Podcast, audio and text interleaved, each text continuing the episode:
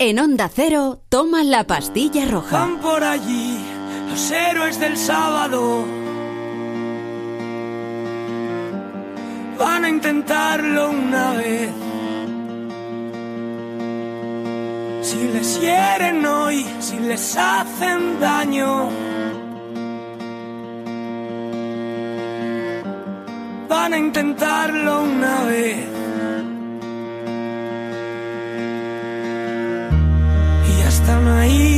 Los héroes del sábado. Según el diccionario de la Real Academia Española, superhéroe o superheroína es un personaje de ficción que tiene poderes extraordinarios. Pero héroe es un concepto mucho más amplio. Porque un héroe puede ser una persona que realiza una acción muy abnegada en beneficio de una causa noble. Puede ser una persona ilustre y famosa por sus hazañas o virtudes, y también el protagonista de una obra de ficción, e incluso, en la mitología antigua, un hombre nacido de un dios o una diosa y de un ser humano. Javier Santa Marta, ¿qué es para ti un héroe? Pues la verdad es que un héroe es alguien que hace algo, yo creo que completamente inimaginable hasta para él mismo y que luego trasciende, que sus, sus acciones, las acciones que ha realizado, eh, trascienden eh, por, por, vamos, incluso digo, por su propia imaginación. Javier Santa Marta del Pozo es periodista, politólogo, divulgador de la historia y escritor, por ejemplo, de Siempre tuvimos héroes, un libro que recoge gestas de héroes desconocidos de la historia de España que, sin espada o aún con ella, hicieron del humanitarismo su causa. Promovieron valores de paz y libertad, llevaron la salud a donde no la había o se jugaron la vida para que otros no la perdieran. ¿Cuesta ver la historia de España, Javier, en positivo? Cuesta mucho. Eh, no, no sé por qué. O sea, es algo que, que me, ha, me ha sorprendido siempre porque la historia de cualquier país, de cualquier nación, la historia de la humanidad, pues tiene claroscuros, tiene aspectos buenos, malos, negativos, no sé, como la, la, vida misma, no, no, quisiera entrar en el tópico, pero de pronto hemos pasado a lo mejor a estudiar un poco la historia de España, eh, muy en la épica, y muy, pero al final la leyenda negra, esos aspectos eh, negativos, eh, ese no valorar eh, cosas que, no es que ya fueran eh, objetivamente positivas o no, sino que han dejado eh, paso a, a, pues eso, a los aspectos más tópicos de batallas y de épicas, pero otros personajes que a lo mejor incluso han hecho mucho más que lo que podamos haber, lo que podamos haber aprendido en, la, en, libros de historia, pues han pasado desapercibidos y al, al, final han acabado completamente ignorados. Pero ¿por qué nos, nos tiramos la, la, historia a la cabeza los españoles? Sí. ¿Es, la, ¿Es, la, historia de unos o la historia de otros? Eh, sí, es una cosa que, que es, es, tremenda. Eso yo creo que ya es algo, algo patrio, no lo sé, pero me imagino que al final, en fin, no quisiera hablar de Franco, pero yo no sé si es que al final es verdad que esa, esa, eh, esa especie de virus del franquismo, porque lees los libros de la Segunda República de, de Educación, que yo tengo eh, varios de... Eh, me gusta, soy un coleccionista de historia y de, y de, libros, y cualquier libro que ves, pues al final alguno que te entra. Y ves los libros de, de, historia de la Segunda República y son de lo más épicos, son tan épicos que con la época del franquismo. ¿eh? O sea que, eh, en fin, hablando de valores patrios, hablando de la nación española, en fin, una, eh, es verdad que luego Franco lo que coge es, a lo mejor, durante esa época, otro tipo de referentes y mm, dándoles una, un matiz, pues como le ha pasado ahora al CID, que lo está recuperando Pérez Reverte, o Desperta Ferro ha hecho una edición interesante al respecto de ver pues una figura eh, nacional católica, ¿vale? Pero es que también Franco hace ya 45 años va a hacer que ya muerto. O sea, eh, hemos tenido reformas educativas. Yo mismo soy de la EGB y tampoco esos libros es verdad que yo vi también muy de nacional catolicismo, hombre, yo no los he estudiado. Yo estudié, como decía Bruño, SME, y ahí estudiaba las cosas ya de una manera más objetiva, en fin, no, no, no, no era una cosa, yo me acuerdo que ahí en el, en el Maravillas, que además eh, con, conocido con un tal Carlos Alsina, que estudió ahí en el Maravillas, tuvimos hasta un profesor, que es al que le dedico este libro, eh, Marciano Burgos, eh, que fue un profesor de historia mmm, muy avanzado, eh, estábamos hablando de una persona que ya te hacía amar la, la, historia, pero sin maniqueísmo, o sea, porque la historia es que no se puede ver en historia de buenos y malos. ¿Por qué de pronto, eh, o en qué momento dado hemos hecho que de pronto la historia se convierta en una herramienta, eh, pero una herramienta ideológica, o en un arma arrojadiza? Eh, no lo sé, no lo sé porque es absurdo, o sea, no, no, no tiene por qué, y además es que tampoco en la historiografía clásica, no sé, recuerdo algunos libros de historia de España de, del año, pues, año 19, por ejemplo, editados en, en Barcelona, de, de, de Rodríguez Codobá y tal en el que te enseñan las cosas con bastante objetividad dentro de lo que es, hombre, que se intenta contar la historia de un país y todos los países cuentan la historia pues como a lo mejor la ha venido. Eh, hace nada eh, me dio por ver, también son ganas, Elizabeth, la Edad Dorada, la segunda parte de Elizabeth. No lo había visto, porque yo me había...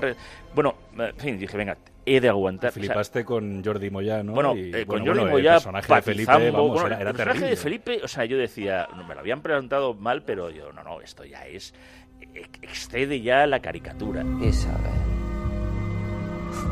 Bastarda. Pero ya Kate Blanchett como Elizabeth... Bueno, alguien, a un cineasta en España se le ocurre hacer un biopic parecido sobre Felipe II o sobre Isabel la Católica, bueno, no vuelve no vuelve vamos, dicen que se vaya a Vox, eh, o que se vaya a no sé, le va a caer la mundial. O sea, que ojo, es una película, hay que entender que es una película de ficción y todo el pero es que era auténticamente alucinante. Pero nosotros no sabemos hacer eso. No sabemos hacer eso y eh, has mencionado antes al Cid, pues mm. me, puedo imaginar ahora mismo pues un Don Pelayo, un Pedro Menéndez de Avilés, una Clara Campoamor, cada uno en lo suyo, con mm. sus cosas buenas y con sus cosas malas, porque al final esto es lo que dices tú, es la historia. Al final eh, los personajes de la historia obviamente no son ni blancos ni negros, hay una gran cantidad de grises pero estos, estos héroes, porque son héroes, en mm. cualquier otro país serían héroes, aquí en España es que nos los, nos los lanzamos como si fuesen armas arrojadizas. Y yo no sé si en el, en el extranjero se puede llegar a entender. bueno, eh, eh, es que claro, ellos mismos no... Eh, comentaba un poco en la en una especie el, capítulo cero que, que, mm. de este libro del siempre tuvimos héroes es una anécdota que, es verdad que ocurrió estando en eh, la primera vez que llegué pues a París de, pues eso de, viaje de Cobo yo creo con un amigo y compañero que me, decía dice oye mancha ¿no te has dado cuenta que aquí todo el mundo ha muerto por Francia? porque eh, vas a París vas a Londres vas a los grandes monumentos y no tienen ningún complejo con la historia. No tienen ningún complejo que cuando, en fin, eh, alguien decía, dice, es que en qué país se le ocurre tener una estatua en dictador en Londres, eh, justo en la, enfrente de las calles del Parlamento, un tal Oliver Cromwell, fue un dictador, además establecido como tal, eh, claro, mm, ellos van asimilando cosas eh, que dices, hombre, es que no es comparable con... No, no, sí, sí es comparable, la historia es comparable. El único problema es que, insisto, no, no, no la queramos ideologizar. Pero en Francia, de pronto, eh, no sé, hablas de los Borbones, te enseñan Versalles y están encantados. Les hablas de la revolución que se cargan a los Borbones y ya es maravilloso y, todo lo que supone a la Bastilla y tienen ahí eh, puesto en el, en el suelo, marcado ahí en la plaza de la Bastilla, donde está la antigua Bastilla. Pero te hablan de Napoleón, ahí están los inválidos que se quedan... O sea, para ellos todo es bueno, todo lo asimila en arco de triunfo y tal, se lo piensa. ¿Por qué nosotros no? Pues no lo sé. Es que es una cosa que, que, que está, sabemos dónde está Vernon, eh, el, almirante, el que lo conocemos un poquito más por una figura como Blas de Lezo, y ahí está en, la, en la, abadía de Westminster, eh, con un catafalco maravilloso, y no sabemos dónde está nuestro Blas de Lezo, que presumimos que pueda estar y tal somos un desastre. Me sorprendió mucho leyendo el libro una de las frases que, que dices, ¿no? Que decía un antiguo político español que en España se entierra muy bien. Sí. Y, no, o sea, se entierra muy bien, como dices tú, se entierra muy bien, pero a fondo en la tierra. A fondo, sí, ese es el problema. Nosotros lo que pasa, y también decía Jardiel, eh, que por muy mal que lo haga el muerto siempre sale a hombros. Y, esto es una cosa muy típica en España, y de pronto cuando se muere alguien, ya, en fin, queda eximido de todos los eh, problemas que hay y tal. Luego ya eh, hacemos la, siguiente, ¿no? Que es, pues, pues, pues, como pasó, por ejemplo, con en la, en, la, en, la, guerra civil, cuando unos milicianos le dio por exhumar el la momia de Carlos I, una cosa así, raro el tema.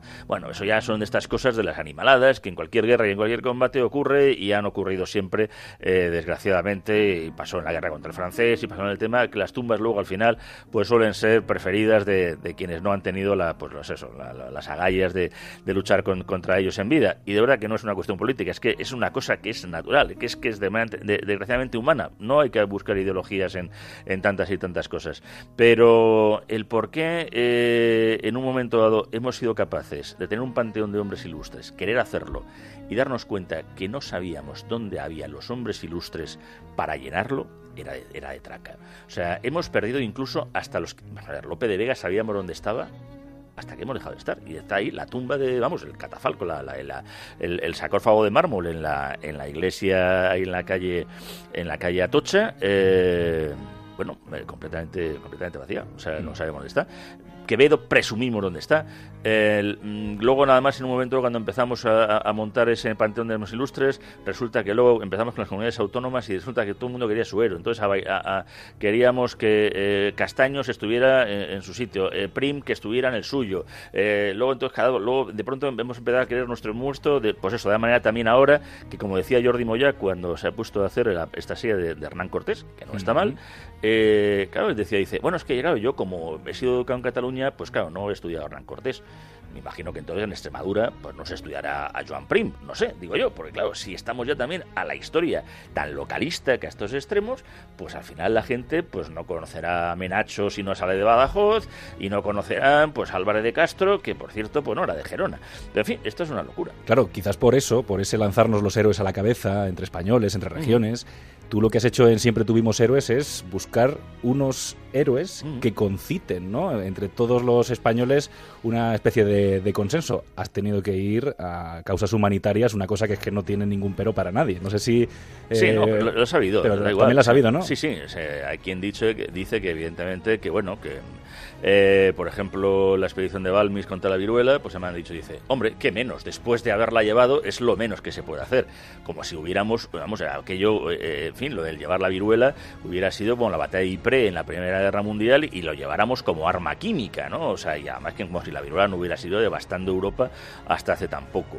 Eh, han llegado a decir que las leyes de Burgos o todas las leyes de la de Salamanca, dice, bueno, ya, pero eso se ha hecho pero, para, para no cumplirse, porque entonces, claro, dices, hombre, si queremos ponerle peros a todo, al final se, va a se van a poner. Con lo cual, sí, sí, al final es posible, eh, hasta que incluso, mm, y esto es una pequeña anécdota, pero parece una tontería, pensando en, la portada, también igual, cómo hacíamos una portada que llamara la atención, el humanitarismo, donde hay unas causas y tal diferentes, bueno, jugamos un poco con la idea, pero claro, al ser causas netamente españolas, llegamos a pensar, bueno, ponemos la bandera española.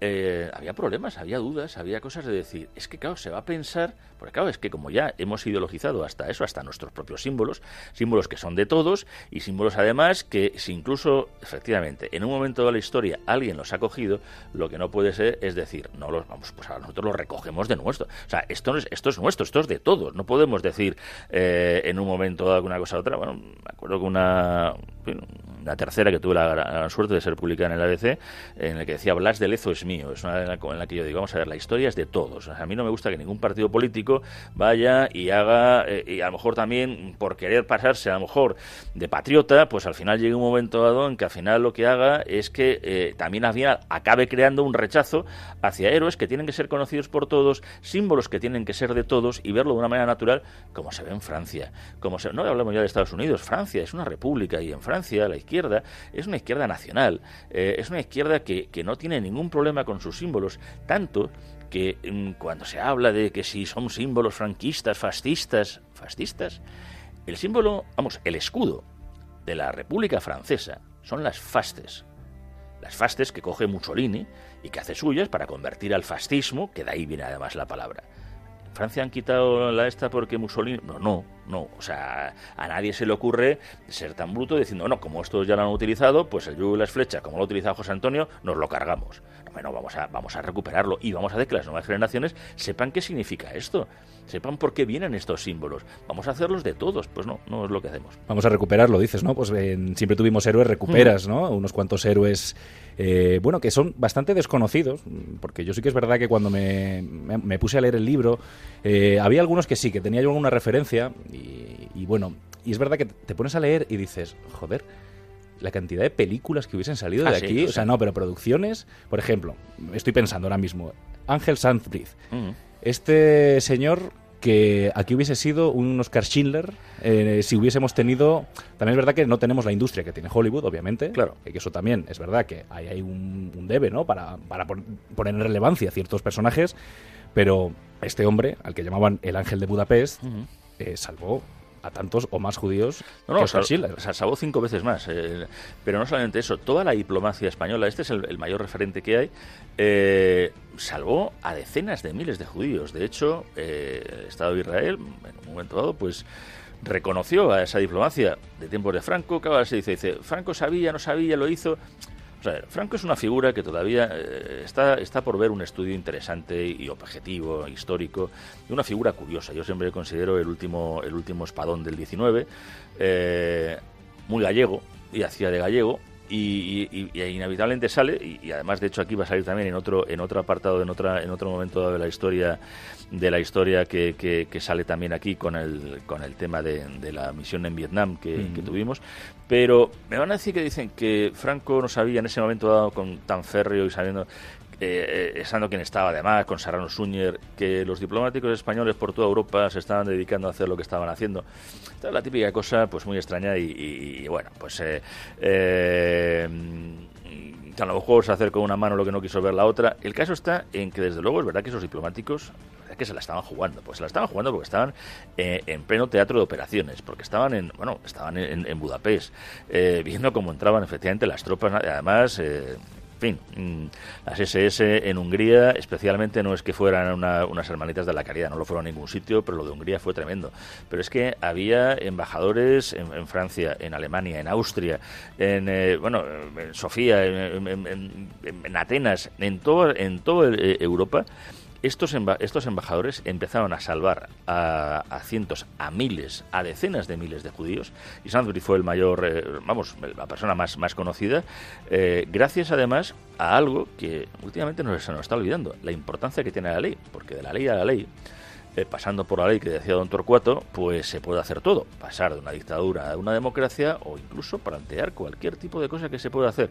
Recuperar una ley de la época de eh, Miguel Primo de Rivera acerca de la nacionalidad de los sefardíes, que luego la República no no, no, recuperó, pero tampoco anuló ese tipo de leyes y tal que se quedan a veces ahí en reglamento, y hacer que con ese tipo de ley eh, se aplantara un, un, aspecto tan legal como que se hizo que aquel sefardita, que por tanto sefardá, sefarad ya sabemos que en, en, hebraico, en el ladino, significa España, es por tanto español, un sefardita es un español, como así mismo dice, y por tanto todo aquel sefardita que fuera era de religión judía, pues por supuesto era español y estaba bajo eh, la, la, protección de las legaciones españolas. Bueno, es, son películas, se hizo una, se hizo una película pasó muy sin pena ni gloria, eh, porque luego además es curioso, porque de algunos hechos sí se han hecho películas, alguna cosa, pero eso no le damos empaque, no lo sé, no, luego no la sabemos vender. Que dices, es cuestión de medios. No necesariamente. Eh, eh, a mí, por ejemplo, una cosa que me admira mucho del cine inglés, el cine británico, es que saben hacer grandes películas muchas veces con pocos medios, pero las hacen muy bien. Y nosotros hicimos también un tipo de, cine que yo creo que es posible hacer. Pero no sé, no nos da miedo la épica, nos da miedo a lo mejor coger actores de valía que quieran a lo mejor de renombre, o me refiero, de valía son todos, por favor, pero eh, para darle también esa, esa, cosa para que luego vaya bien a las salas, que la gente los conozca y, no haya esa, pues eso, ese miedo que decíamos de que Kate Blanchett pues, haga de reina virgen en, un momento dado así de sí y en fin, aquí casi a Michelle Jenner casi le cayó la mundial encima hasta por decir pues que la reina católica pues tampoco era tan guapa y no era tan rubia. ¿Cómo va a ser tan rubia? Si era rubia, rubísima se sabía porque venía de la casa de Lancaster, hombre. Eh, pero en fin, son estas cosas absurdas. hablando de, héroes, hablando de bueno de leyendas en este caso, y has mencionado una que es que además me, me pareció muy curiosa, porque fueron un grupo de españoles que incluso se pusieron enfrente de lo que Estados Unidos quería hacer en, mm. en Vietnam, y que tú has titulado El más español. Sí. Me encanta, me encanta. es que bueno, para ahí, ahí claro, es una cuestión ya generacional. La serie más y tal con Alan Alda, en fin, nos marcó tanto. La película fue anterior, evidentemente, pero, pero esa, esa idea de, de esa imagen, ¿no? De, de un centro médico en medio de Vietnam más el, de, la, de, la, película Alda estaba en Corea. Eh, pero que hemos visto tanto. Tenemos la imagen de Vietnam, en fin, hay miles de películas, yo que sé, de, Vietnam, todo Un grupo de españoles ahí en medio eh, de Vietnam que, claro, dice, bueno, que además fue como misión internacional, todas las cosas. A, Franco en aquel momento ya era aliado de, de, Estados Unidos y, además en Estados Unidos se, se, le vendía, por decirlo de alguna manera, como el primer vencedor contra el comunismo. Y bueno, así fue, objetivamente. Bueno, pues eh, Claro, dice, hombre, a la hora de unir banderas, España la primera.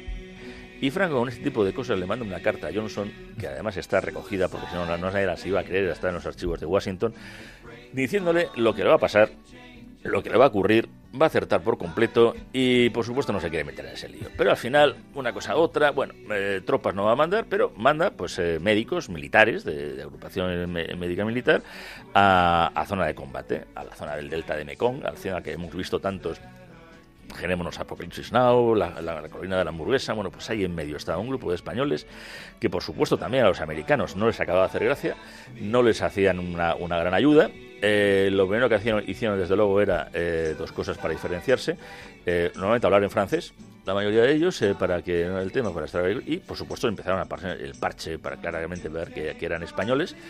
Y la labor que hicieron fue una labor humanitaria de trabajo estando ahí y también la hicieron que la palabra taibaña, taibaña, a lo mejor como mi, vietnamita es perfectamente mejorable, pero vamos, que significa España, los españoles, eh, se convirtió en modo de paz, se convirtió en contraseña, eh, porque eh, una vez que están ahí, y eso lo han hecho en misiones internacionales, lo han hecho siempre. E, eso es una cosa que, que y yo que tengo la suerte de estar en misiones internacionales, viendo a las Fuerzas Armadas en, tantos sitios, eh, sigue siendo una tradición, que allá donde se va la población local se desvive eh, por los españoles, porque los españoles que están ahí, las Fuerzas Fuerzas más, se desvive por la población local, si hay que matar, se mata, y cuando hay que luchar, se lucha. Pero en un momento dado, mm, estos no miraban eh, si eran del Vietnam, si eran del Vietcong, si eran de un lado u otro, y eso les supuso que cuando incluso hubo la ofensiva del delta de Mekong.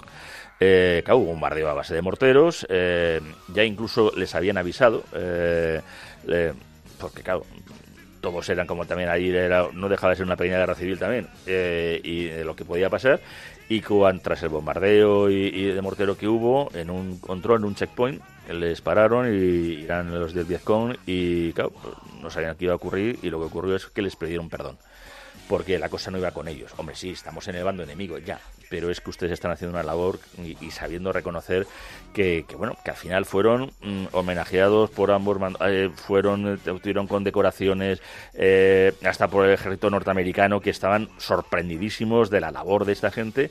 Que bueno, hay una revista en, en The Lancet, que es la revista médica por, por antonomasia, porque claro, estaban alucinados de que con la falta de medios que tenían, eh, supieran en un momento dado, pues como ocurrió una de las veces, que tenían que estar operando pues a vida o muerte en una situación de campaña y el, el cirujano que estaba en el momento dado, no, para, había necesitado, hacía falta una transfusión y no se le ocurre otra cosa que inyectarse directamente el catéter en su propia vena, en la propia vena del cirujano, directamente con el paciente para seguirle con la operación, mientras que el norteamericano que estaba cubriendo aquello miraba con auténtico diciendo, están locos estos romanos y en este caso estos españoles pero bueno, así eran. Y yo tuve la suerte, además, todavía, de, es el único héroe vivo que sigue, el, es ahora general, el general Antonio Velázquez, que está en Ceuta retirado, que en aquel momento era teniente médico, y que además en una de las fotos y que ellos además con toda la humildad dijeron, bueno, pero además es que no les conocía nadie, ¿no? El ABC salió ahí porque estaba de pronto en la zona eh, Anson, que estaba recién casado y de pronto se los encontró y les hicieron una carta al director eh, y dice, bueno, en el fondo es que hombre, nos da pena que no supieran nada de nosotros, pero nosotros, España nos mandó ir y España nos mandó volver. Y ya está, y no pedimos más. Y no sé, es, increíble. Esa historia de verdad que es, espectacular. Esa sí que es para hacer, vamos, una, vamos, ni HBO. Una serie, vamos. Una serie completa. bueno, ahora ya se está abriendo un poco el camino, ¿no? Haciendo series con unas producciones mucho más importantes. Hernán, bueno, lo hemos hablado tú y yo largo y tendido, es una serie que está bastante bien mm. dentro de lo que venimos. supuesto, pero... Sabiendo de dónde venimos. Y yo quería plantearte también una cosa, porque puede parecer, por lo que estamos hablando ahora mismo, que estos héroes, estos españoles que se la, se la jugaron, ¿no? Eh, además en conflictos importantes, Vietnam, la Segunda Guerra Mundial, son personas anónimas que se la jugaron. Mm. Pero también hay héroes con gran renombre. Y me estoy acordando ahora mismo, por ejemplo, del rey Alfonso XIII, por ejemplo, que también se la jugó en un conflicto. Sí, sí, era, claro, estamos en la Primera Guerra Mundial. Claro, Alfonso XIII, mmm, claro, muchas veces dice, ah, las cosas no son como empiezan, sino como acaban. Y verdad que el final de Alfonso XIII, pues, pues fue eh, marcado por eh, pues lo que iba a ser, bueno, pues lo que lo que fue las elecciones municipales, eh, la toma de poder por parte de los republicanos, el abandonar, por tanto, la posibilidad de, de que aquí, en fin, y, y, y, él yo creo que, quiso cobarde o no, eh, como muchos lo han llamado, yo creo que quiso prevenir un, conflicto que al final tardó cinco años en producirse. Eh, España además ya estaba ya muy afectada tras toda la guerra de África, por eso además el sobrenombre de Alfonso XIII es el africano, y esa guerra de África pues también le marcaría. Claro, eh, nadie podemos imaginar que ese rey, pues tan denostado por muchas cosas, sin embargo, pues estuvo nominado al Premio Nobel de la Paz y además tan querido por la por las por en otros países gracias a la labor humanitaria que hizo con su con su oficina pro cautivos, con esta, esta oficina, que fue un empeño propio y personal, ya que eh, de la, Primera Guerra Mundial, eh, yo lo recomiendo, en fin, al que le gusta la historia, pero eh, es muy dura. yo creo que hay dos guerras salvajes en la, en la historia de, Europa, que fue la Guerra de los 30 años y la Primera Guerra Mundial, donde las masacres fueron tremendas.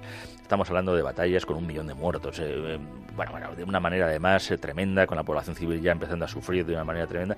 Y, y claro, nada más había dos países neutrales, completamente neutrales, Suiza y España. España no se metió, había sus germanófilos, sus aliadófilos y y además pues tenía hasta el problema, bueno, tenía el problema de su madre y tenía su de, su mujer, porque encima es verdad que cada una era, eh, vamos, de hecho su cuñado murió, en, creo recordar que en la feria de la batalla de Ypres que antes había, había comentado. Bueno, mm, de pronto empezaron a llegar cartas, porque claro, eh, aquella guerra fue tan tremenda que se cortaron hasta las relaciones entre combatientes para saber qué pasaba con los prisioneros. Y empezó a llegar una carta para, bueno, pues eso, a los, que eran, eran eh, en este momento dado neutrales, pero claro, nadie puede imaginar la idea de que alguien mandara una carta al rey para preguntar, y esto lo ocurrió, pues, ¿dónde podía estar mi familia? Usted como rey, ¿no podía usted hacer algo? Esto que nos puede parecer tan naif, pues movió al rey a, empezar a, interesarse por esta situación y a empezar a buscar y a crear con su propio pecunio, porque esto, bueno, de, lo que él tenía asignado, no quiso que entrara dentro de los presupuestos del Estado eh, ningún gasto. Bueno, pues esa, esta oficina pro cautivos que la hizo ahí en el Palacio Real de Madrid en la cual pues eh, poco a poco se fue haciendo más grande poco a poco se fueron enterando las, eh, la prensa la prensa internacional de lo que estaba haciendo el rey y empezaron a, llover las cartas esas cartas a, Palacio que también hay una novela muy buena de, de Jorge Díaz de, un escritor y tal que la, recomiendo porque está muy bien plasmado pues esa de una manera pues eso, una, una, una buena novela sobre un hecho histórico con, la parte novelada y la historia que hay entre medias eh, pero esta labor es que fue tan tan tremenda que es que desde niños o campesinos me refiero que no gente humilde pero es que, insisto, fue Rudyard Kipling, eh, que premio Nobel de la Paz, el que, el que le mandó también una carta, porque el propio hijo de, este premio Nobel de la Paz, eh, Nobel, Nobel de Literatura, que era Rudyard Kipling, eh, pues fue el que le mandó también una carta al rey para ver si podía hacer algo para buscar a su propio hijo. O sea, desde los más grandes a los más altos, ingleses, franceses, alemanes.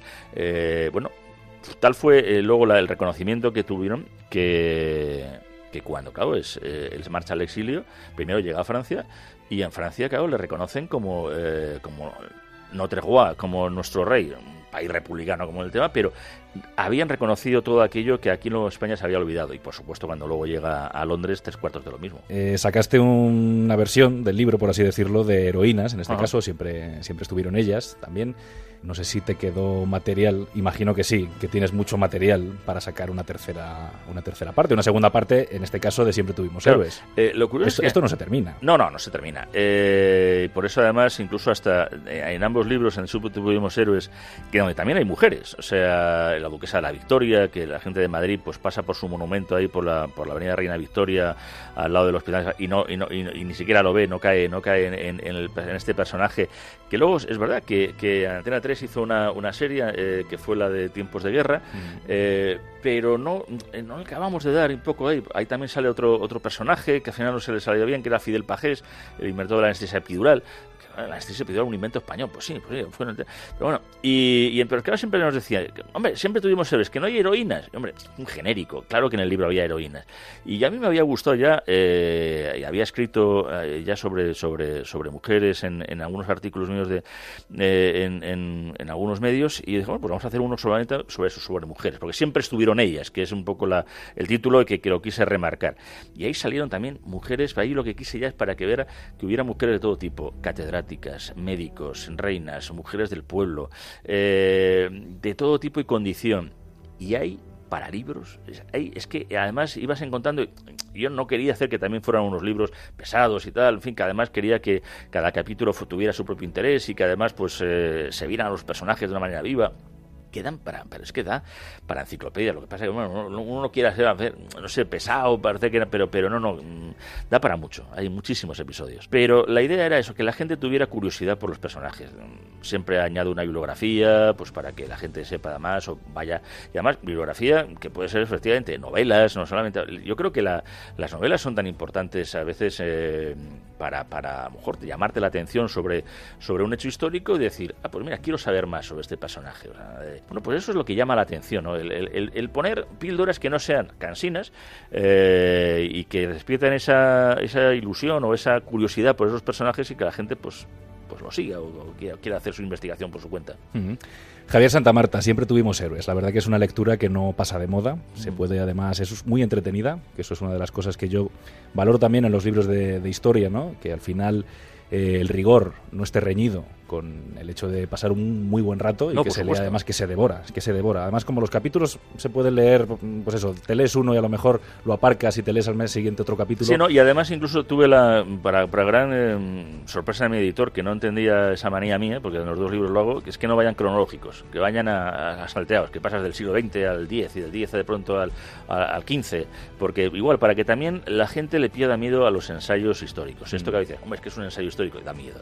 No, bueno, son el libro de, sí, puede ser un ensayo histórico, pero de divulgación, capítulos breves, capítulos al mismo tiempo por lo más rigurosos, constreñidos, me refiero a que quería que no fueran muy extensos en ese aspecto, eso, para que la gente disfrute, no le tenga miedo y sea riguroso. Pues claro, se puede ser riguroso, si es que lo contrario de serio eh, eh, es, no es que no sea riguroso, es que esto no es serio, no, lo que no es, no es aburrido, intenta no serlo, pero serio es, claro que, que creo que es serio. Pues antes de despedir esta entrevista, lo que sí que te quiero preguntar, y esto es de obligado cumplimiento en este podcast, todos los invitados nos dan una película o una serie que tenga que ver con el tema que estamos tratando. En este caso son los superhéroes. Aquí te saco ya de tu terreno, no te voy a preguntar por héroes, no te me vengas arriba con la lista de Schindler, no, no, no, no. Aquí yo te pregunto por superhéroes, eh, pues un Batman, un Superman, yo no sé ¿Cuál es tu filia dentro del mundillo de los superhéroes, el mundillo del cómic? Sí, ¿qué te eh, gusta? Pues eh, yo, yo empecé con eh, los, Marvel, los leía en las ediciones Vértice españolas, que eran espantosas, luego te das cuenta que estaban en blanco y negro, estaban recortadas los, las, las,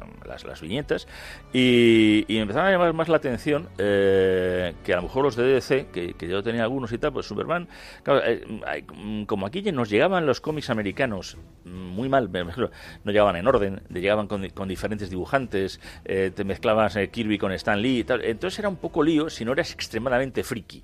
Eh, yo al final acababa siéndolo. Y a mí hay unos personajes que me han gustado siempre mucho en el, en el universo Marvel, que eran los Cuatro Fantásticos pero eh, sigue sin hacerse la película sobre ella. Y ha, habido intentonas, ¿eh? Ha habido, ha habido dos intentonas, con diferentes repartos y son... Sí, sí, sí, no, no, no, eh, sí, no, es, es, muy, muy complicado.